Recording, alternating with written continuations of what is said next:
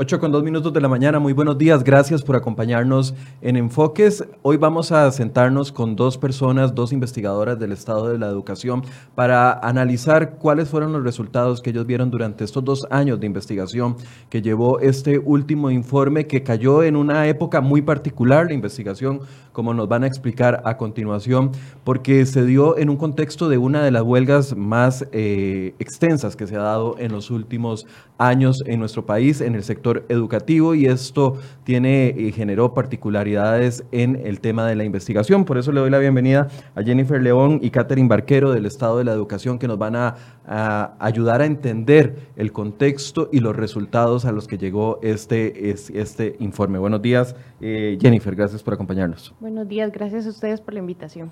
Catherine, buenos días, gracias. Muy buenos días, gracias por la invitación. Tal vez empecemos hablando del informe. El informe se realiza cada dos años, pero en esta ocasión cae en un contexto complicado, que es el tema de la huelga que se extendió desde septiembre hasta diciembre del año anterior. Empecemos explicando cómo nace el informe y cuáles son los objetivos que busca. Eh, el informe nace, buenos días a todos los que nos acompañen, el informe nace como una iniciativa eh, expresa una petición del, del, gobierno de la República en ese entonces, en el 2005, para eh, contar con un diagnóstico de, la educación en Costa Rica. Entonces, eh, se le pide al CONARE, el Consejo Nacional de Rectores, que realice este diagnóstico y el CONARE le pide al programa Estado de la Nación que, que lo haga. Entonces, el informe es, es un informe que se consigue cada dos años, es un informe que sale cada dos años y la idea es al inicio era juntar todas las investigaciones que se realizaban en las universidades y en diferentes organismos sobre el tema educativo y poco a poco el informe ha ido evolucionando a generar sus propias investigaciones, ¿verdad? Siempre eh, incluyendo a los investigadores de, las distintas universidades y distintos organismos y haciendo una consulta exhaustiva al sector educativo, sindicatos, el ministerio, los profesores, los directores, este, y, de esa forma construir como un panorama general y además dar recomendaciones específicas para la mejora del sistema educativo. Desde el 2005 se hace el primer informe. Exacto, el del 2006 sale el primer informe. ¿Cómo ha evolucionado de 2006 hasta ahora? ¿Han visto que los resultados del informe han generado cambios importantes? Porque, a ver, cuando uno va al médico y recibe un diagnóstico, a veces el diagnóstico no es el que a uno esperaba o, el, o, el, mejor diagnóstico o el, panorama más, más, positivo. La idea de estos diagnósticos es ir generando mejoras a futuro. ¿Ha resultado eh, hacer este diagnóstico cada dos años eh, y se van viendo resultados mejores o o no estamos ahí? Sí, a ver, el, informe, como lo dije al inicio, no, no se queda en la parte de diagnóstico y da recomendaciones. Y se, y se realiza en conjunto con el Ministerio de Educación Pública, que es el ente rector de la educación en, Costa Rica. Entonces, se, se, realiza gracias a ellos y con ellos se discuten los resultados. Muchas de las, eh, de las investigaciones que nosotros hemos hecho se han, traducido en mejoras significativas. Y este informe tenemos un ejemplo clarísimo, por ejemplo, en preescolar, ya nosotros habíamos apuntado dónde era necesario que se aumentara la cobertura en preescolar y para este informe reportamos que este, se hizo, este, no porque el informe lo haya hecho, sino porque el informe ayudó a generar la información para que este, en el ministerio se tomaran las decisiones. Catherine, en este año o en este informe en particular, ustedes hacen la investigación durante el año 2018, parte, o, todo, usted me explicará qué parte del año 2018, pero estaba el contexto de la huelga, que es un contexto muy particular. así es. Bueno, el informe, como comentaba Jennifer, tiene investigaciones muy complejas, ¿verdad? Un poco de lo que ha avanzado el informe también ha sido hacer eh, ciertas investigaciones que pretenden profundizar en qué es lo que está pasando en las aulas. Entonces hacemos eh, investigaciones orientadas a la observación de aula. Pero esas investigaciones son muy complejas, no solo porque necesitan multidisciplinariedad, ¿verdad? Sino también eh, visitas a los centros educativos, coordinar con todos los actores, desde el MEP central hasta los estudiantes. Entonces es un proceso complejo. Eh, particularmente preescolar y el capítulo especial que tenían observaciones de aula y aplicaciones de pruebas de rendimiento, eh, partían de aplicar una prueba a inicio de año y otra como a mediados de año, precisamente para constatar mejoras en los logros de aprendizaje de los estudiantes en el rendimiento académico de ciertas pruebas. Sin embargo, eh, ya en la segunda parte, en, el segundo proceso de esas investigaciones, en la segunda aplicación de la prueba, fue donde tuvimos mayores problemas logísticos, ¿verdad? Para eh, con, consultar y contactar los centros educativos que estaban todavía dando clases o eh, de, muchos no, no pudieron ser, bueno, constatados otra vez, ¿verdad? Pero sí, tenemos como, en realidad hay otras investigaciones que no tuvieron alteraciones por la huelga, pese a que igual requirieron trabajos de campo extensos.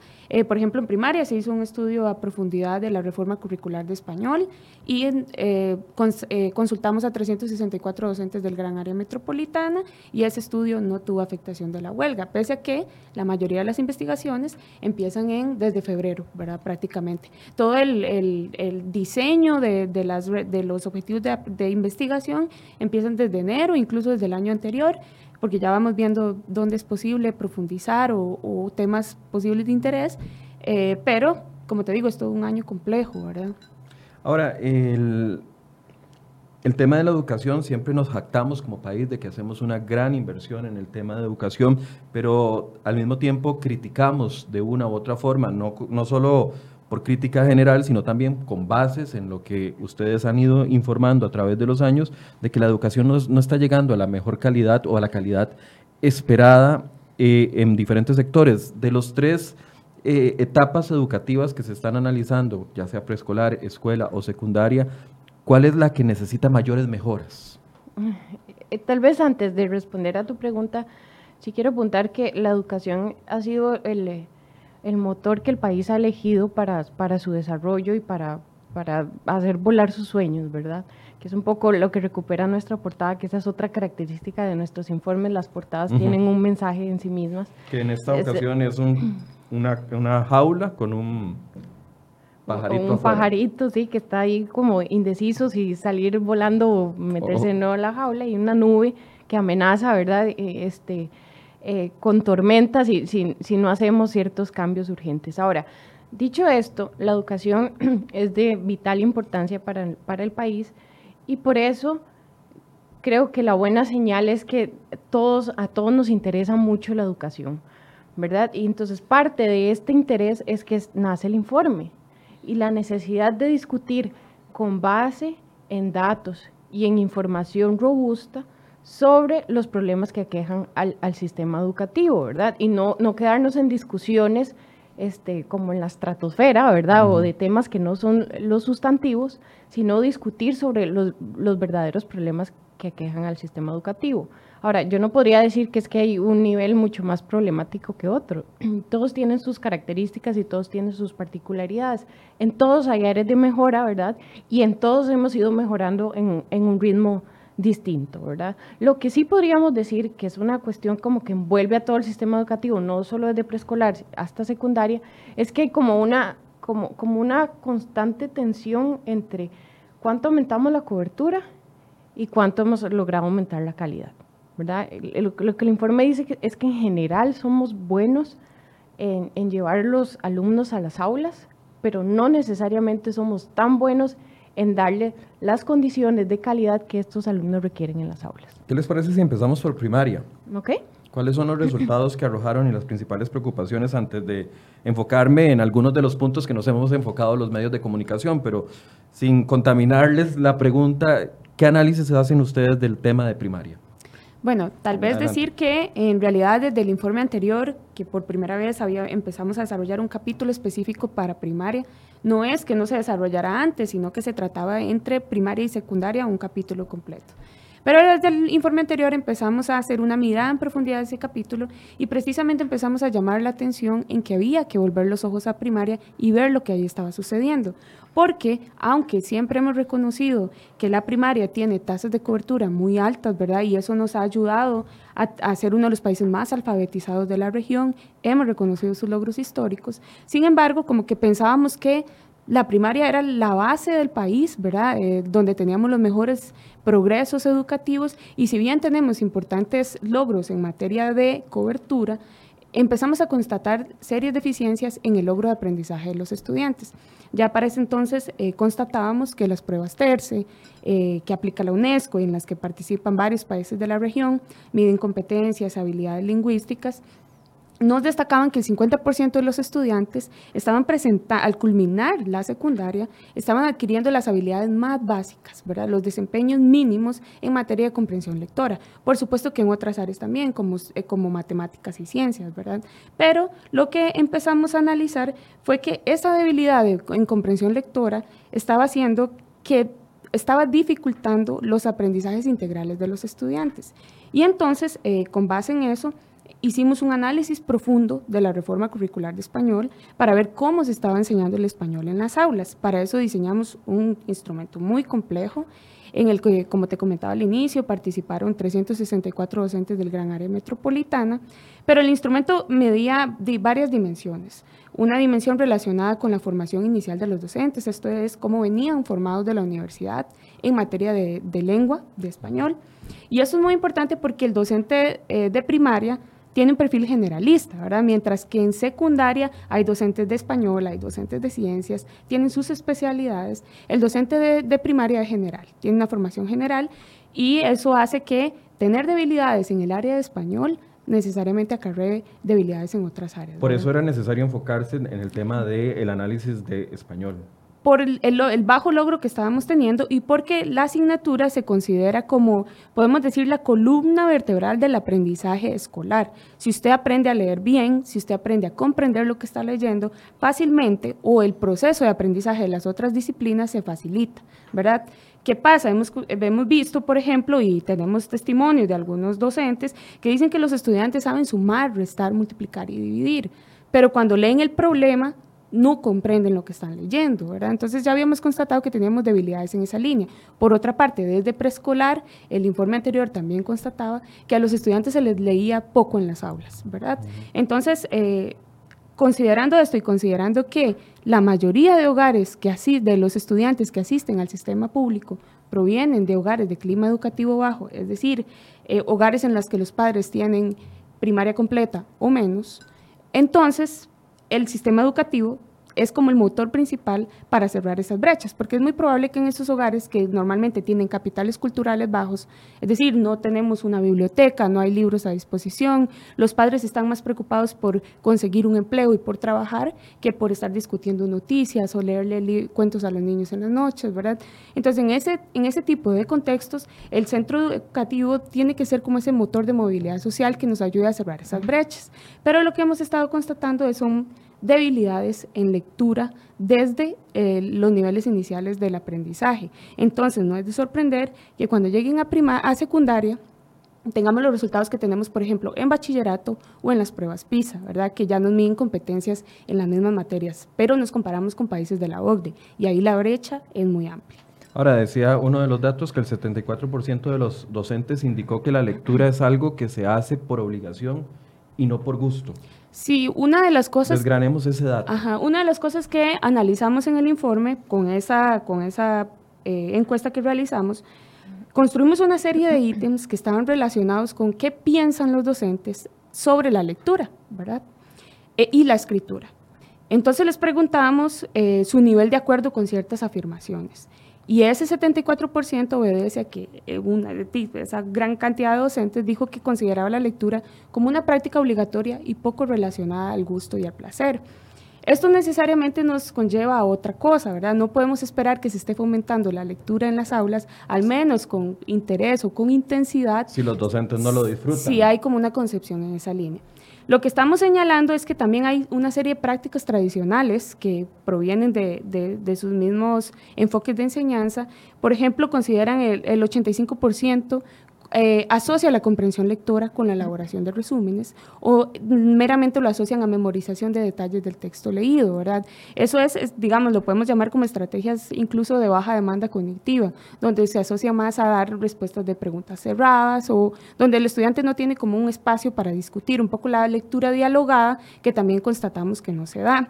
En línea a esto, mientras la literatura internacional dice que eh, el intercambio de libros es una práctica muy buena para ir desarrollando el gusto por la lectura en los estudiantes. Solo una cuarta parte de los docentes no realizan ningún tipo de este ejercicio en las aulas, ¿verdad? Entonces ya desde primaria empezamos a ver que todas esas eh, concepciones y prácticas de enseñanza nos tienen como enjaulados, ¿verdad? No nos dejan volar eh, para lograr todo lo que señala la meta educativa, que es la reforma curricular a lo que aspiramos. La reforma aspira a formar ciudadanos lectores y ya vemos que desde que llegan al último año escolar llegan con debilidades en esos aspectos.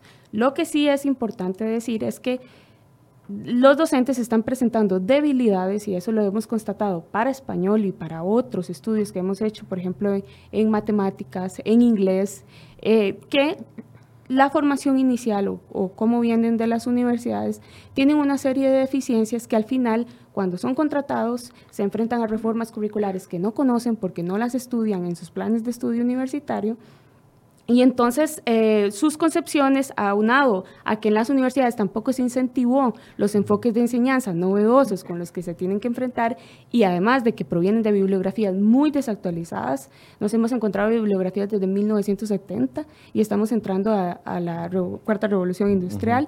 Entonces todo eso nos va alejando de esas aspiraciones que tenemos. Ahora, el asunto de que los eh, docentes no fomenten la lectura o que no lo hagan por gusto no es un problema solo de, la, de los docentes del país, es un problema problema generalizado. Cuando uno eh, le preguntan o uno pregunta cuál fue el último libro que leyó, mucha gente no se va ni siquiera al último año, se va a su etapa de universidad o de colegio. O sea, es una, una, situación que revela no solo la situación de los eh, eh, docentes, sino también revela la situación país, lo que somos como ciudadanos. Totalmente.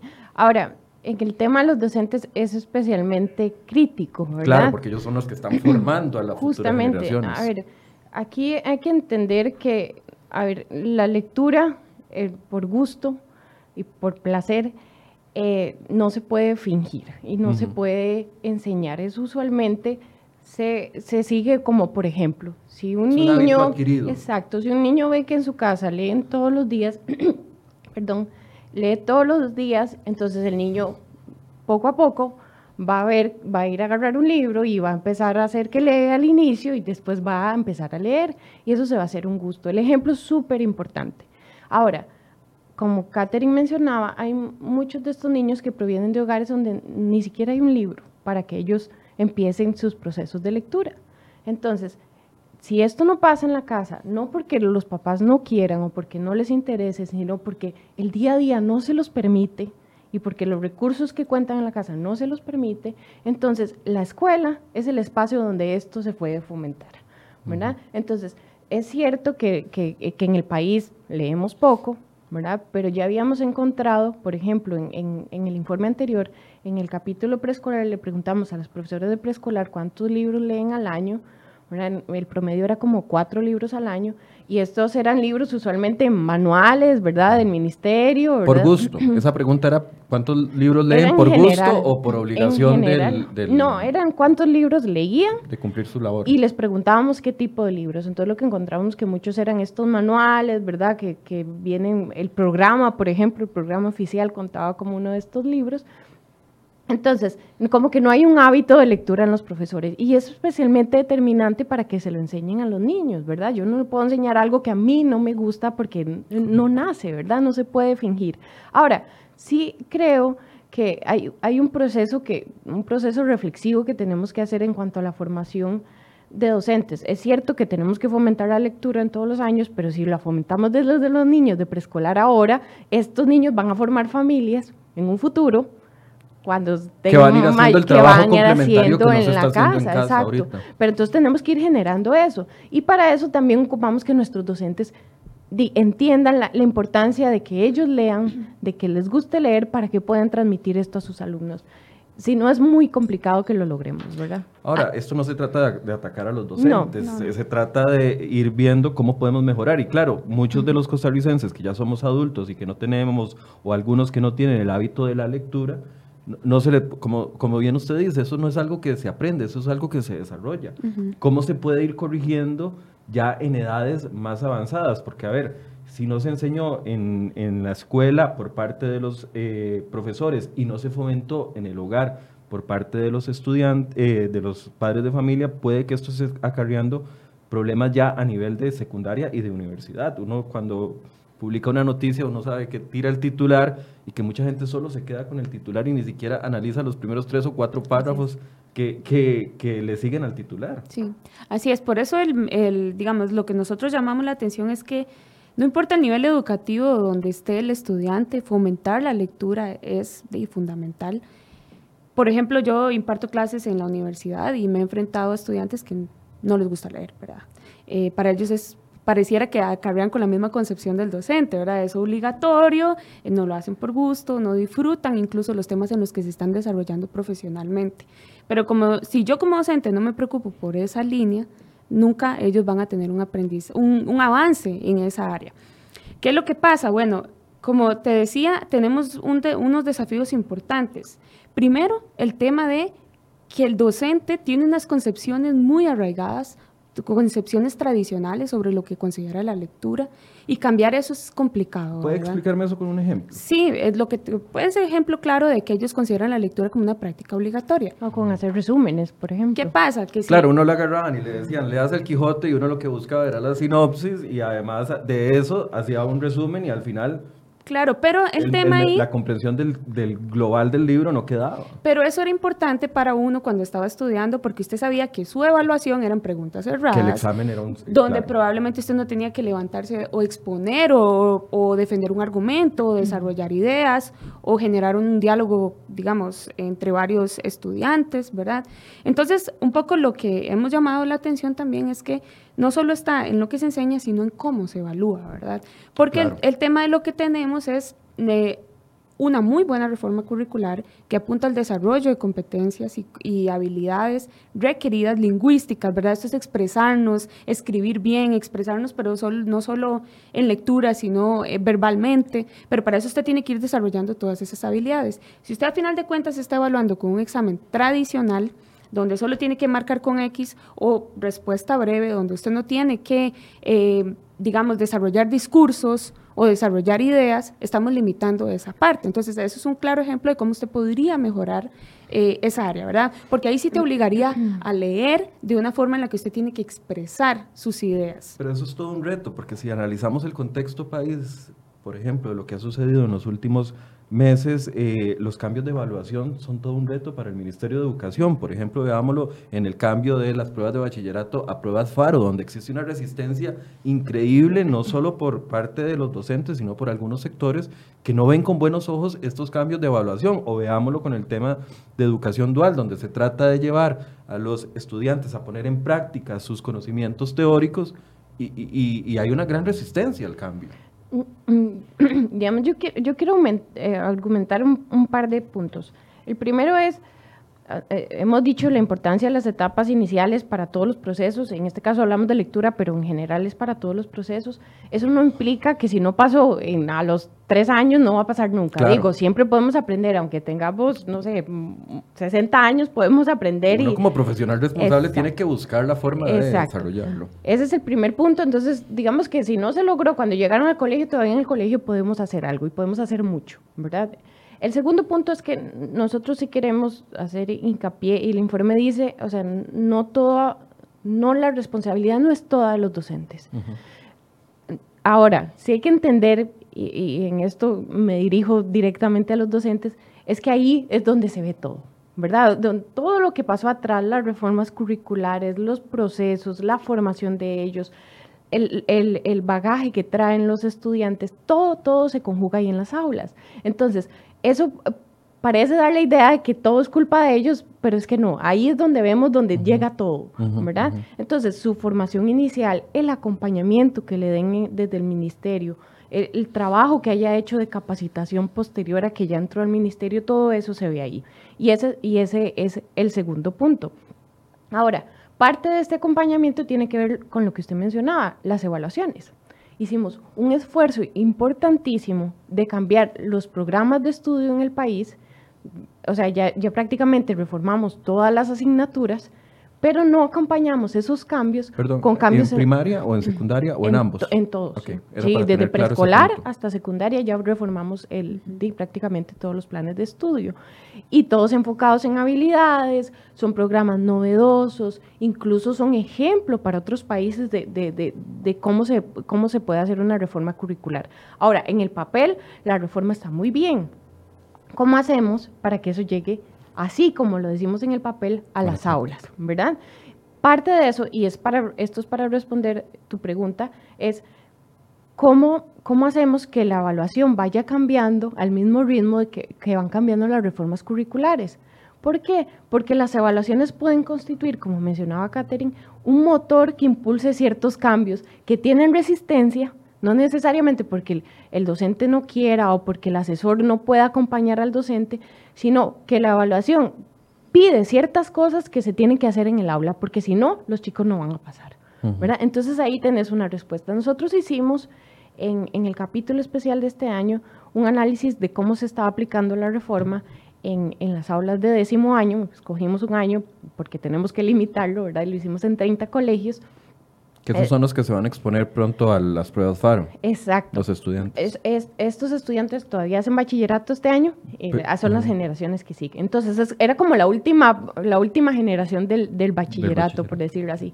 Y lo que nosotros encontramos es que, a pesar de que la, el programa de matemáticas se cambió desde el 2012, bachillerato no sufrió los mismos cambios. Entonces, los ítems, eh, bachillerato pide, de, perdón, el programa de estudios pide que los chicos sean, este, puedan responder las preguntas de matemática en un contexto real, quiere decir, no, no necesitan, o sí necesitan saber el teorema de Pitágoras, pero necesitan saber cómo usarlo en la vida real, ¿verdad? Pero los ítems de bachillerato no tenían esa aplicación, eran ítems puramente como, y como los hiciste vos en el colegio, los hice yo en el colegio, básicamente los mismos. Entonces, lo que el informe dice es cierto que, hay un proceso importante que, que el docente tiene que hacer, pero hay otros procesos que tenemos que hacer acompañando esa reforma curricular y las evaluaciones son súper importantes. Ahora, los desafíos de las pruebas FARO es justamente responder a esas reformas curriculares. ¿verdad? Si, si estamos pidiendo habilidades, entonces evaluamos habilidades efectivamente. Y además, otra ventaja de las pruebas FARO es que ya no son al final, cuando ya usted está saliendo de quinto, se hacen en primaria. Cuando ya no hay nada que hacer, ya voy a dar el paso a lo que venga. Si tenemos una medición en primaria, todavía tenemos todo el proceso de secundaria, lo que le falta a ese chico para salir de, de la educación básica, este, para, para, hacer algunos procesos para mejorar este, las falencias que hayamos identificado, las deficiencias. Un poco en esa línea y, hablando de, de, los temas de evaluación, uno de los hallazgos del informe, ¿verdad?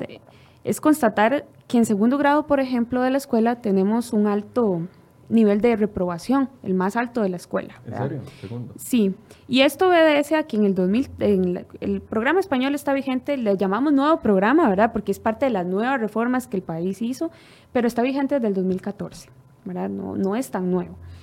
Eh, pero en ese periodo eh, se realizó una política que se llamaba considerar el primer y el segundo grado como un proceso de aprendizaje continuo. ¿Qué implicaba esto? Que en primer grado ya los estudiantes no reprueban, no hay repitencia. Estamos prácticamente en el 0%.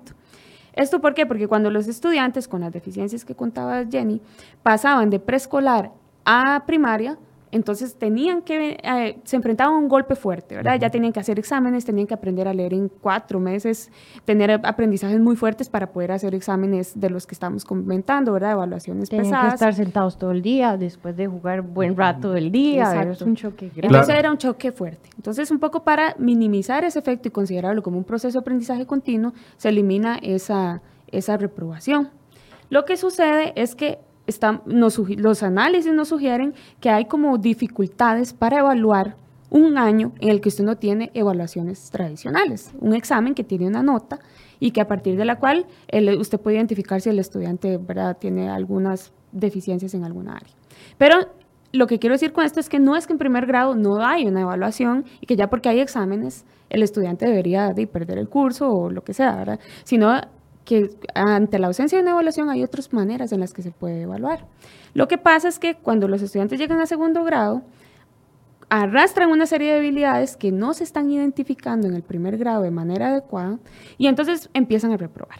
¿Qué es lo que identificamos? No hay una evaluación tradicional que nos encienda las luces rojitas de decir, mira, se me quedaron 25 niños de 30 en, en matemáticas. Sí, digamos, es una hipótesis y es algo en que tenemos que profundizar mejor, ¿verdad? Pero ya estamos viendo que los problemas de cómo evaluar a los estudiantes están teniendo repercusiones. Y un ejemplo de esto es que, por ejemplo, en segundo grado, que está pasando este problema, se están incrementando las adecuaciones curriculares. Es el grado que tiene mayor cantidad de solicitud de adecuaciones curriculares y es el docente regular el que remite esas adecuaciones. Es decir, yo digo, vos sí, no, no lees, bueno, necesitas una adecuación para que el docente de educación especial se siente con vos, se siente con vos, te dé otro proceso de, enseñanza y probablemente una evaluación más pertinente. Porque en realidad lo que tenemos ahí es un incremento de adecuaciones curriculares no significativas, es decir, en la que el currículum no se tiene que modificar. Se enseña lo mismo que están enseñando los otros estudiantes, pero se les da más tiempo, se les hace otro tipo de evaluación, etcétera. ¿verdad? Entonces ya hemos, estado viendo ese tipo de alertas que nos empiezan a, dar señales sobre las deficiencias que estamos experimentando. Además de esta eh, deficiencia en el gusto por la lectura que demuestran los datos, eh, yo quisiera ver qué otras deficiencias se encontraron a nivel de eh, docentes, no solo en primaria, sino en secundaria, no con el fin de criticar, sino con el fin de analizar ¿De dónde viene ese problema? Es un tema a la hora de escoger la carrera, los que están eh, estudiando y ahora ejerciendo la educación, es un tema vocacional, es un tema de la calidad de las universidades o es un tema de la falta de capacitación constante para que se mantengan al día. ¿Cómo, lo, lo, analizan desde alguna de esas perspectivas? Lo analizamos desde, digamos, de todo el proceso, ¿verdad? De hecho, una de las principales recomendaciones del informe en el contexto en que nos encontramos de una complicada situación económica, ¿verdad? De restricción fiscal, sabemos que más recursos no va a haber para la educación, entonces el informe dice, hay áreas claves en las que usted puede actuar y una de ellas es el tema de la docencia, porque es cierto que todos los actores juegan un papel importante, pero finalmente una vez que se cierra el aula, ahí el que queda es el docente con sus estudiantes en lo que es más importante para el proceso educativo, que es la interacción. No podemos ponerle a cada docente un policía curricular para ver si está cumpliendo o no con su trabajo. Exacto, entonces toda esta línea, este, eh, eh, el, el, proceso de formación docente inicia desde que ellos eligen la carrera, ¿verdad? Este, nosotros lo que sí, eh, para este informe no lo analizamos en detalle, pero lo que sí hemos documentado es que por ejemplo, las carreras de educación en los sistemas educativos que tienen mejores eh, resultados, este, la carrera de educación es una de las que tiene, por ejemplo, eh, cortes más altos de admisión o eh, pruebas específicas de ingreso, ¿verdad? ¿Cómo es que hacemos una prueba específica para estudiar artes o para estudiar carreras con gran contenido matemático y no hacemos una carrera para docencia, una prueba, perdón, específica para docencia? ¿Verdad? Que es, es, finalmente lo que nos va a permitir construir el, el, futuro del país, ¿verdad? Entonces, ese es un primer filtro. El segundo filtro... ¿Y ese sí lo consideran como un buen filtro?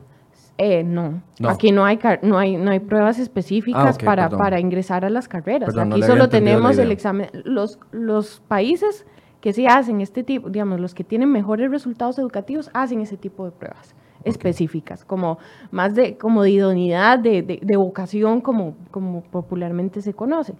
Pero además, las carreras de educación se aseguran de ser las mejores y aquí hay unos procesos de, por ejemplo, acreditación.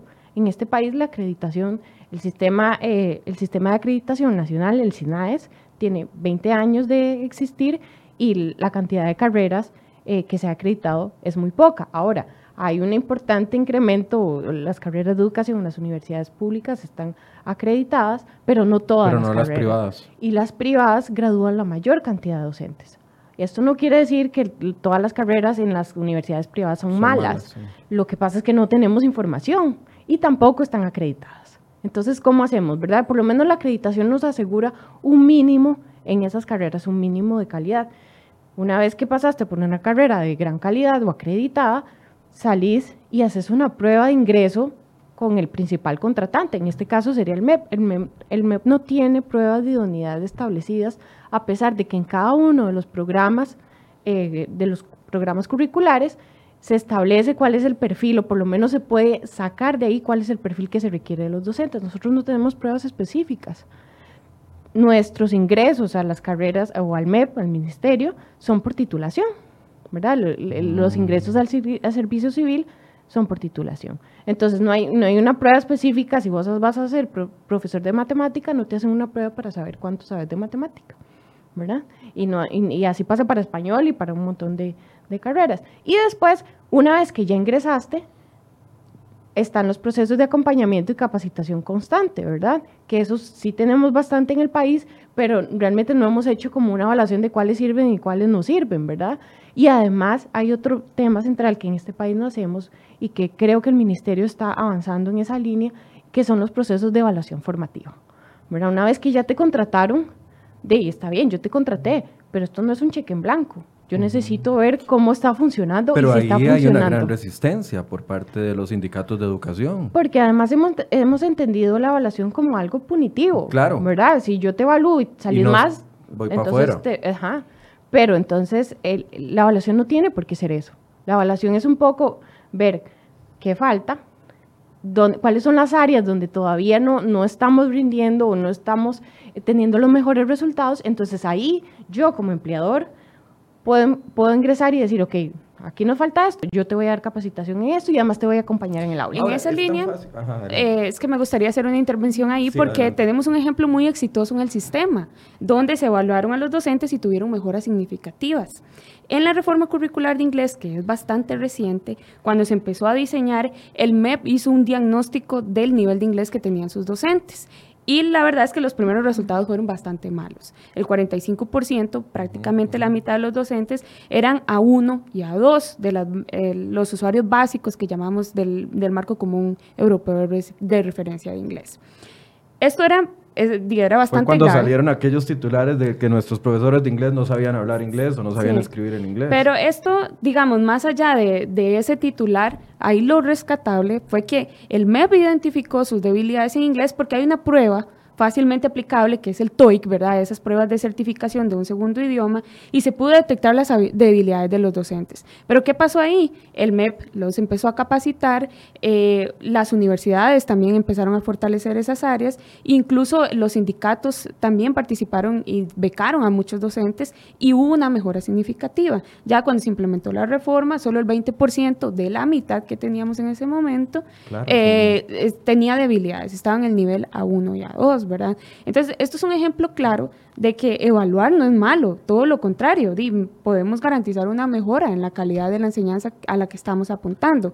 Y eso es un poco lo que, en realidad eso es un ejemplo claro en inglés de que se puede hacer con la ayuda de todos los sectores, pero que sepan que no es eh, nada punitivo ni que es que se van a despedir, sino todo lo contrario, ¿verdad? Poderlos eh, acompañar y ver efectivamente cuáles son esas debilidades que están presentando. Pero eso solo se ha presentado en inglés hasta el momento. Sí, porque inglés tiene la particularidad, ¿verdad? La, la evaluación como tal, de que como existe una prueba estandarizada, eh, que, de que eh, la aplican todos los países del mundo, incluso en la que usted evalúa qué nivel de idioma tiene, es fácil de hacer, ¿verdad? Pero ya cuando usted empieza a tener que desarrollar otras asignaturas hay más resistencia. Pero debería ser lo mismo. Es, esto, pensando simplistamente, uno podría decir, bueno, es muy fácil de solucionar. Hacemos una prueba vocacional previo a que ingresen a universidades públicas o a universidades privadas. perdón, los eh, futuros profesores y hacemos una prueba de ingreso al MEP antes de que, antes de que eh, se les dé el trabajo y ahí se evalúa si está capacitado o no para dar clases de matemáticas, estudios sociales, español, inglés, etcétera. En la práctica o, eh, o, en las palabras suena muy fácil, pero qué tan difícil es, es implementar este tipo de controles. Pues hemos probado que es bastante difícil, puesto que no hemos hecho. Que no existen, claro. Sí, pero aquí lo que hay que entender es que, como que hay algunas cosas que, que se pueden hacer, este, pues que no implican, digamos, tan, tanto, tanto problema, ¿verdad? Ahora, las pruebas, por ejemplo, de ingreso a las universidades, eso es una competencia de las universidades, ¿verdad? Las universidades, este, por ejemplo, las estatales, que es de las que tenemos mayor información, este, ellas tienen autonomía, ¿verdad?, para, para decidir cómo hacen sus procesos, ¿verdad?, y cómo hacen sus procesos de formación, este, pero también hay, creo que hay una responsabilidad importante de cómo respondemos a las necesidades del país. y la necesidad de calidad docente, de alta calidad docente, este, ya ahora sí es evidente. Ahora, pues nosotros decimos que es una prueba porque es lo que hemos visto en, en, el resto de los países. Puede ser que las universidades descubran que hay una fórmula distinta para lograr esto, y eso está muy bien.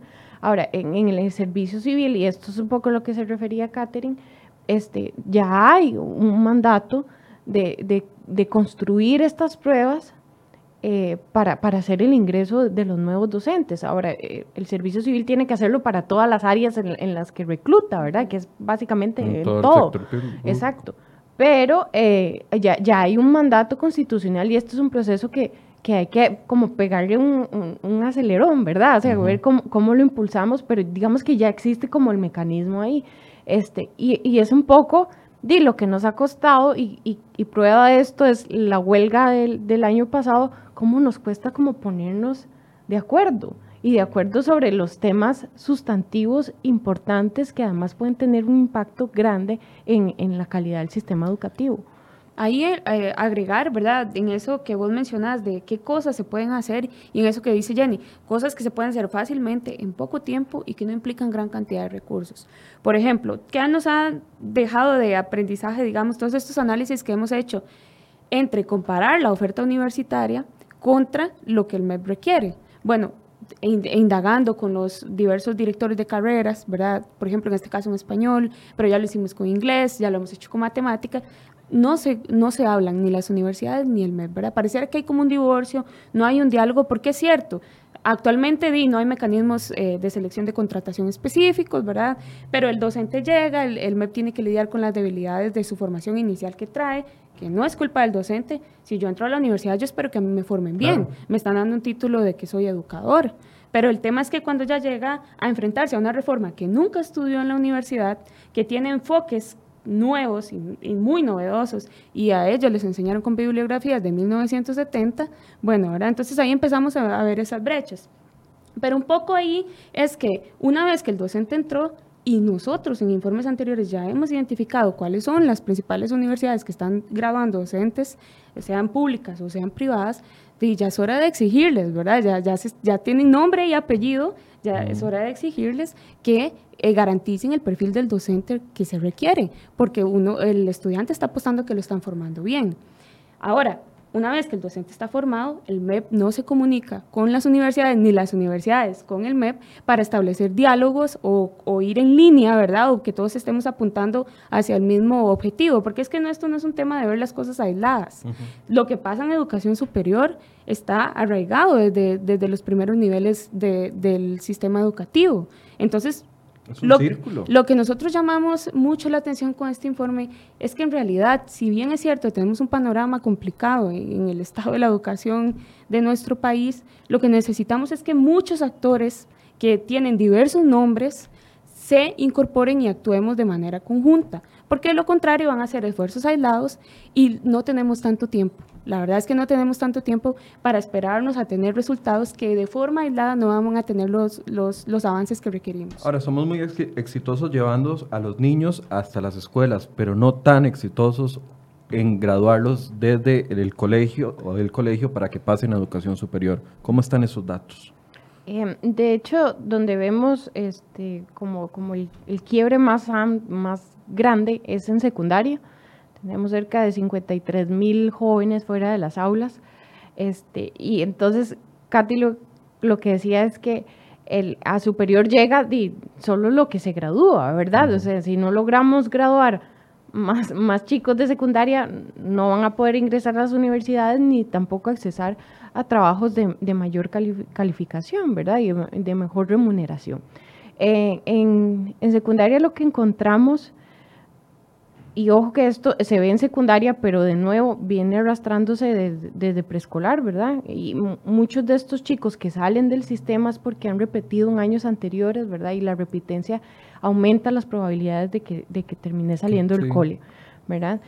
Ahora, lo que encontramos en secundaria es, es, es una cuestión bastante curiosa. Eh, logramos aumentar la cobertura bruta, ¿verdad? Hay, hay, hay, dos tasas, la tasa neta y la tasa bruta. La bruta... Eh, tiene a todas las personas que están en el sistema, la neta filtra a esas personas por la edad en la que tienen que estar. Es decir, si yo tengo este, 14 años, tengo que estar en octavo. Si vos tenés 15, salís de esa tasa, entonces no, no entras en el cálculo. Eh, la cobertura bruta, la que sí toma en cuenta esta sobriedad, eh, aumentó en los años recientes. Entonces el informe dice, eso es una muy buena noticia. O sea, logramos que los chicos volvieran, más, jóvenes que los chicos se quedaran. El problema, y aquí el informe es, muy enfático, es que los trajimos a las opciones que tiene la educación secundaria que son de menor calidad, que tienen mayores problemas para dar una, una, una educación de calidad, que son las modalidades no tradicionales o abiertas, ¿verdad? Que son los INDEAS, los colegios virtuales, este, las telesecundarias, ¿verdad? Un, un conjunto de opciones este, que, tienen problemas muy específicos y muy particulares. Por ejemplo, reciben menos lecciones, ¿verdad? Este, tienen problemas de infraestructura. Muchos comparten con una escuela diurna, ¿verdad? O con un colegio diurno las instalaciones y eso implica mucho, ¿verdad? Las instalaciones no son propias y entonces no siempre, por ejemplo, les abren las aulas, ¿verdad? O les abren un aula y un baño y pare de contar, ¿verdad? No es como que tenés una institución a tu favor este, tienen problemas de presupuesto, de materiales didácticos. Entonces, lo que el informe dice, qué complicado, porque queremos que dos niveles distintos de educación secundaria, aunque buscan el mismo objetivo. Exacto, tenemos una, la tradicional, que es donde están los académicos diurnos, los técnicos, y la no tradicional, que son estas modalidades que te mencioné. Ahora, lo que nosotros decimos es que estos chicos, de alguna forma, no van a la diurna por porque sus condiciones no le permiten, porque tiene que trabajar en el día, porque tiene una familia o porque salió en algún momento y volvió a ingresar, ¿verdad? Entonces, nosotros lo logramos traer, pero además le dimos como la opción como lo de los menos chineados, ¿verdad?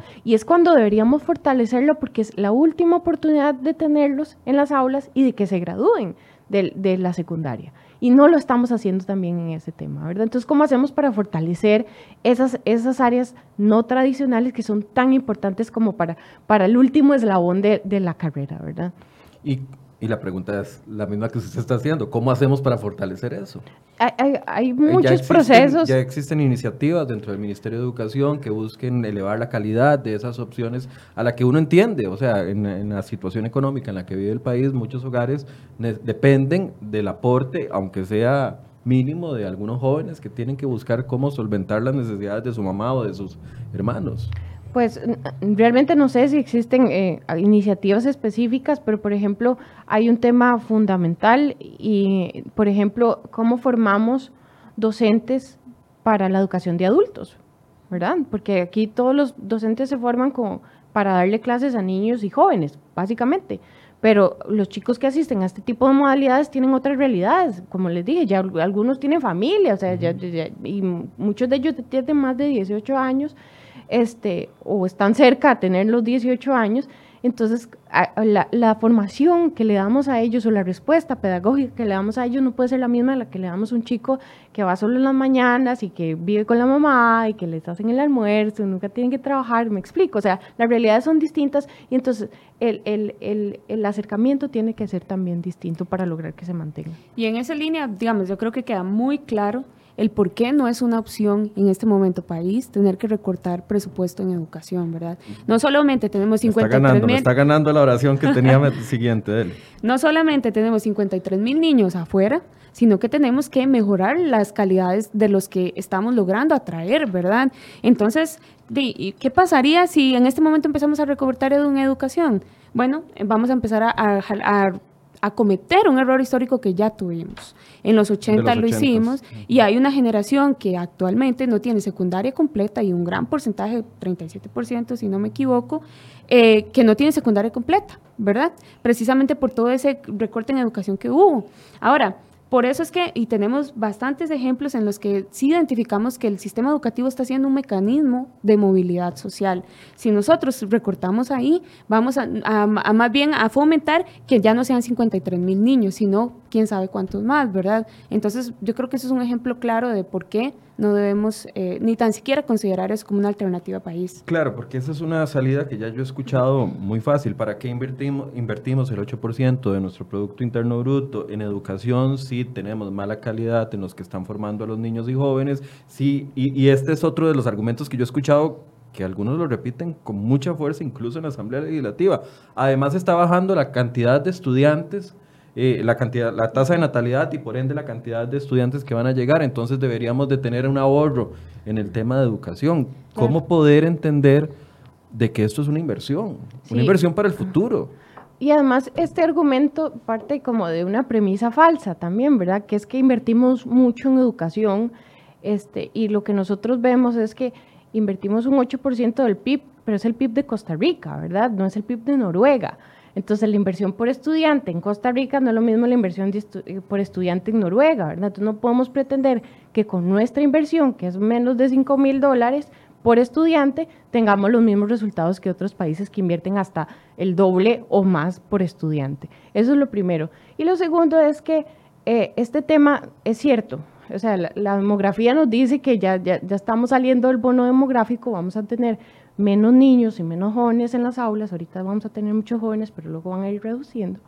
Pero el punto es que aquí es donde más importante, es más importante una educación de, de gran calidad, porque estos poquitos niños y jóvenes que están ingresando ahora a las aulas son los que tienen que sostener el país en los próximos años y ocupamos que sean ciudadanos críticos, bien formados, pero que además puedan ingresar a empleos de alta calidad y sostener al país en lo que viene, que es la cuarta revolución industrial. ¿Cómo pretendemos entrar a esta revolución si no tenemos eh, población suficientemente educada y además bien educada, verdad? O sea, y el, y el Costa Rica no tiene más que su gente. Y no es que esto sea poco, o sea, tiene gente, pero no tiene ningún otro tipo, no tiene petróleo, no tiene cobre, ¿verdad? Entonces Costa Rica depende, su desarrollo y su este crecimiento económico depende de su gente. Y ahí parte por entender que el cambio demográfico en realidad es una, digamos, son unas oportunidades que nos está ofreciendo el sistema. Lo que pasa es que no las estamos viendo a tiempo ni las estamos aprovechando con la celeridad que requerimos, pero el informe ya ha identificado ciertas medidas en las que deberíamos de estar avanzando con los mismos recursos que tenemos para ofrecerle una mejor calidad a los estudiantes. Por ejemplo, en primaria, el 93% de las escuelas ofrece eh, el currículum incompleto. ¿Esto qué quiere decir? No se llevan todas las asignaturas, solo las asignaturas básicas, no las asignaturas complementarias.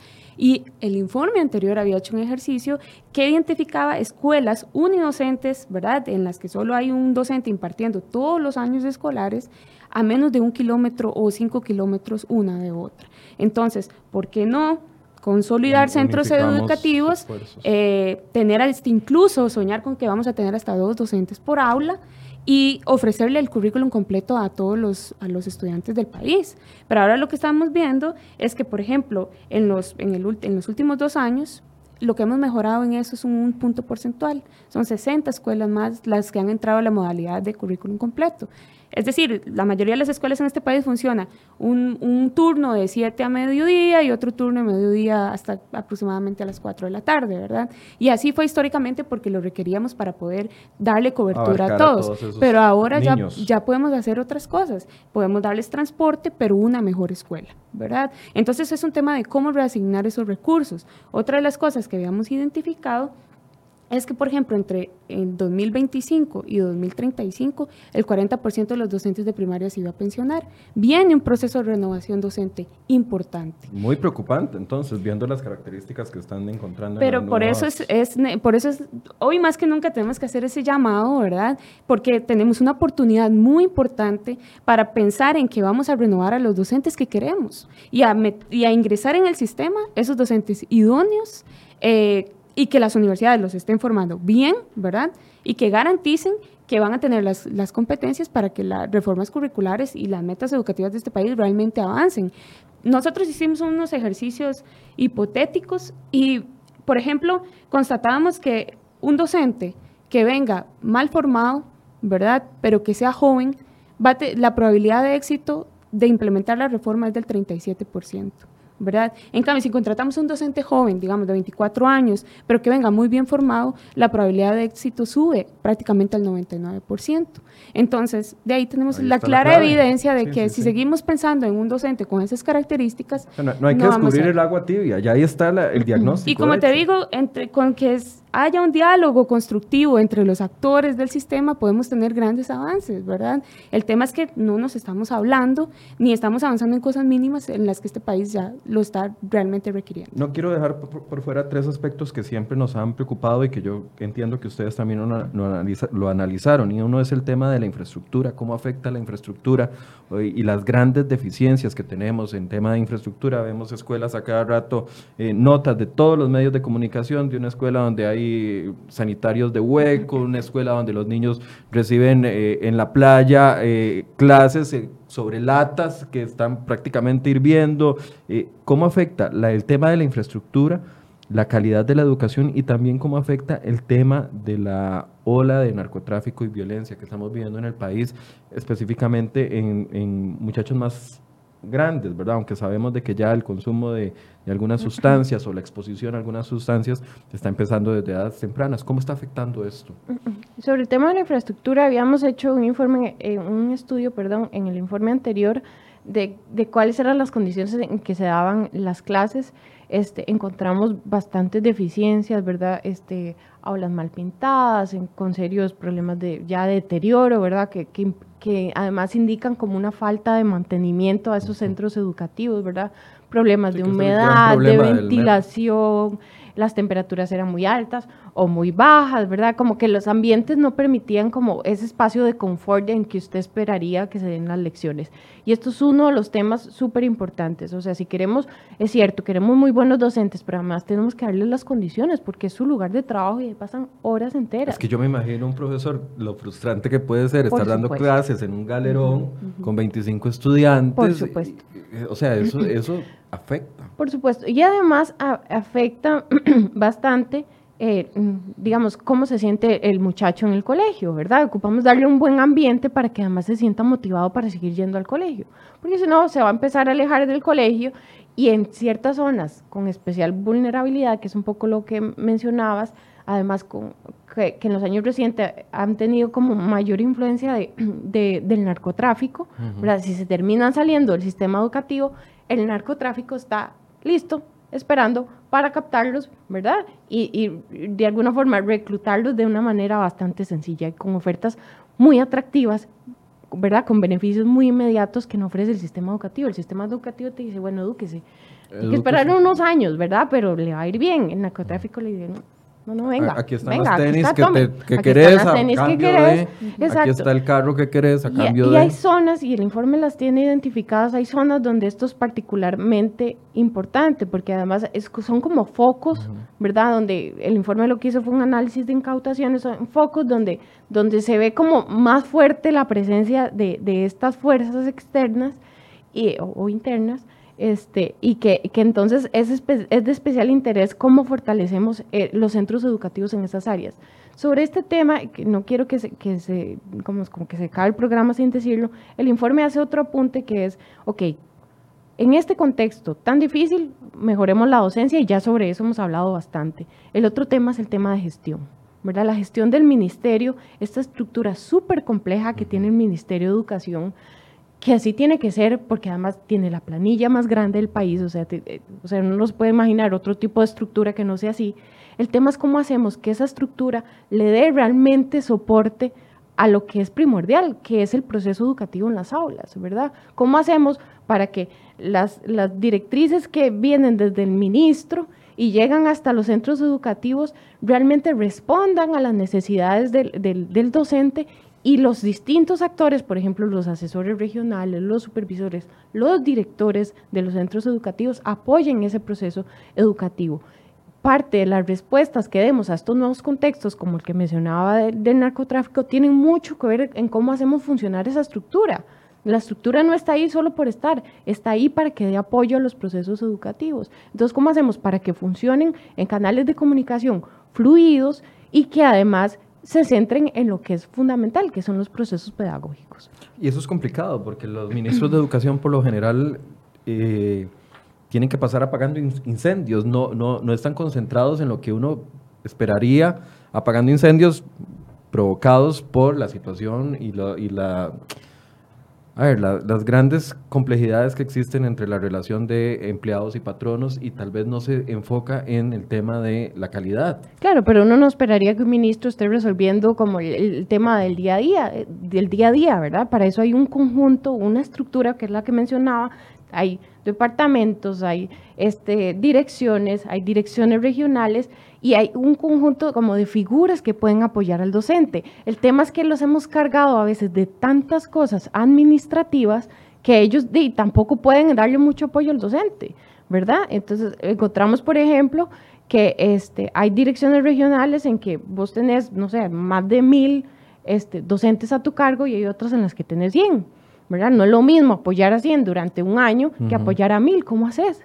Entonces, son cosas que tenemos que ir evaluando y son sustanciales, porque si no, ¿cómo hacemos con la inversión que tenemos? Ahora tenemos que ponernos creativos, ¿verdad? Entonces, con esa, con esa plata que tenemos, sin contar en que vamos a tener más, porque probablemente no vamos a tener más, ¿cómo hacemos para que esto que ya tenemos funcione? ¿verdad? Y, eso es un poco el, mensaje que deja el informe, ¿verdad?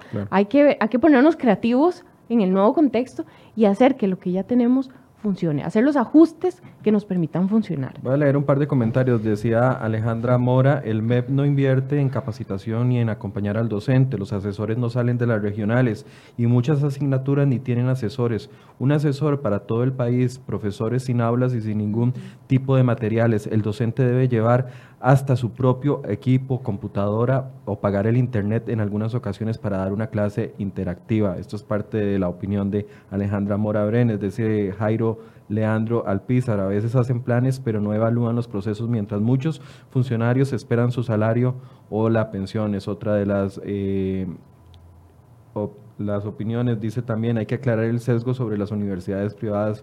Hay carreras de estudios sociales que tienen plan terminal o que la UCE no se está la UCE no está actualizada en la enseñanza de las ciencias. Son parte de algunos de los comentarios que nos han llegado el día de hoy. Por supuesto que queríamos tener aquí a la ministra de Educación para poder abordar el tema por un tema de agenda. Ella no pudo estar acá, pero por supuesto vamos a seguir intentando de que ella venga para que pueda darnos eh, el panorama, porque aquí está el diagnóstico. Hay que ver qué está haciendo el Ministerio de Educación al respecto. Eh, por supuesto que no he preguntado un montón de cosas claves que ustedes también analizaron en el informe. Quiero darle un par de minutos a ustedes, a cada una, para que pueda enfocar en temas que no hemos abordado hasta el momento y que consideran que son importantes de que quede el mensaje para la gente que nos está viendo.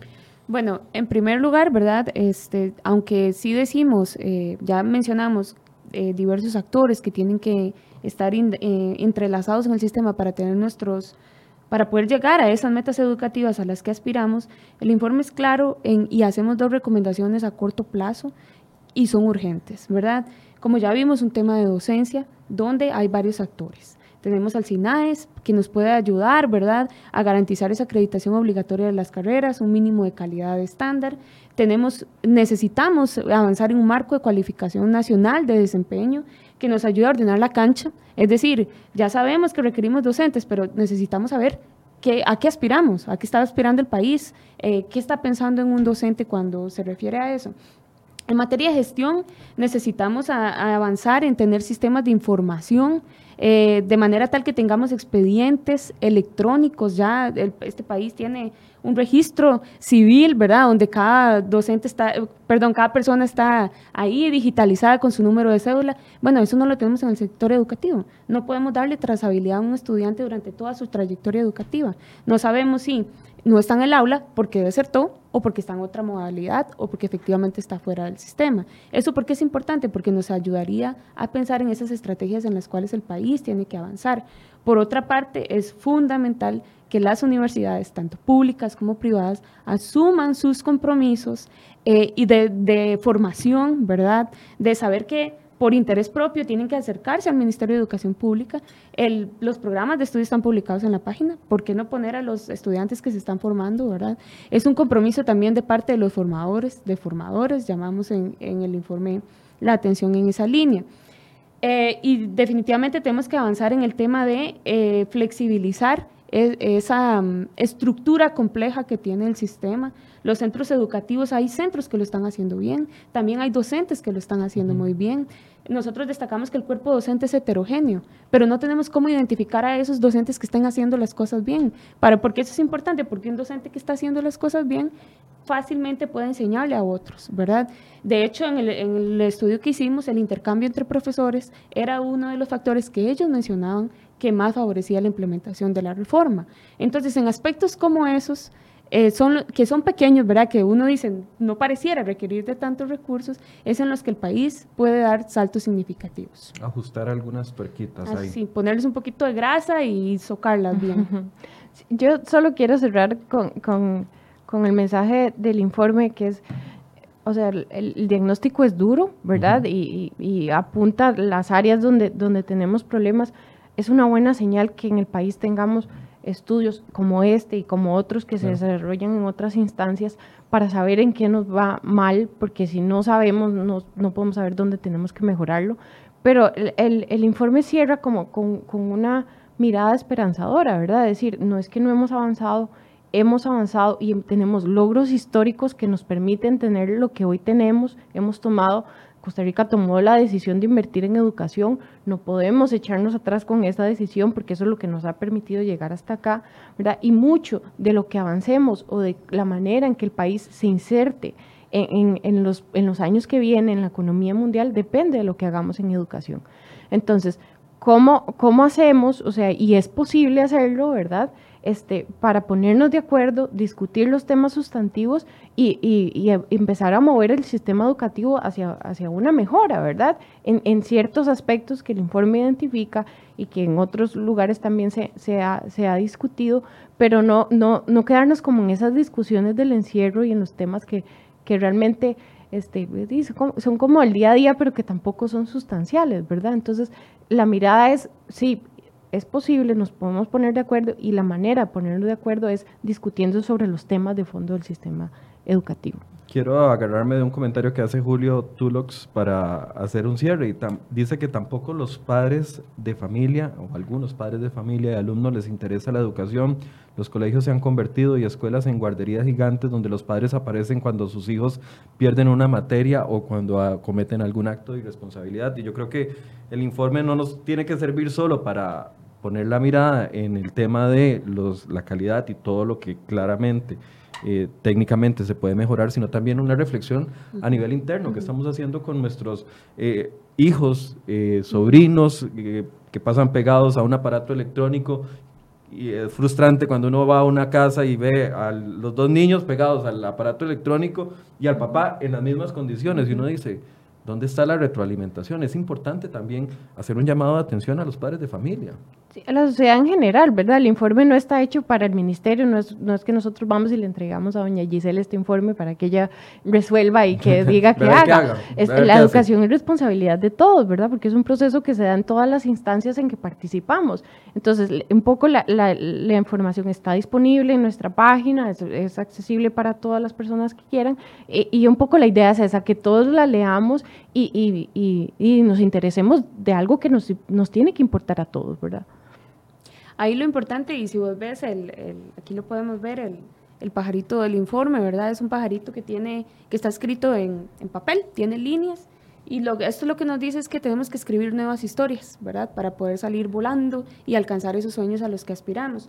Bueno, pero esas historias las escribimos todos, desde los padres de familia hasta las universidades, ¿verdad?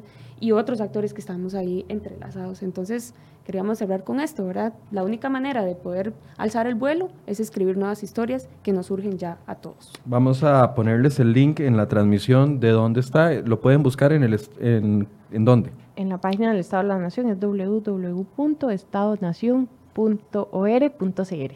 Ok, estadonacion.or.cr y les vamos a buscar el link para que todos, ojalá los que están en procesos educativos también puedan leer esto para ver qué áreas hay que fortalecerse y, poder mejorar con fin de, tener una educación de mayor calidad en el país. Gracias a ambas por estar con nosotros. Muchas gracias a ustedes por invitarnos. Y de igual manera les confirmo, vamos a seguir insistiendo en que la ministra de Educación nos acompañe en los próximos días para que podamos ver desde la perspectiva del Ministerio de Educación, el empleador más grande del país en estos ámbitos, para poder ver qué están haciendo, cuáles son las metas a corto, mediano y largo plazo con respecto a esta gran inversión que hacemos como país en el tema de educación. Muchas gracias por toda su compañía durante los cinco programas de esta semana y les esperamos el próximo lunes a partir de las 8 de la mañana. Muy buenos días. Thank you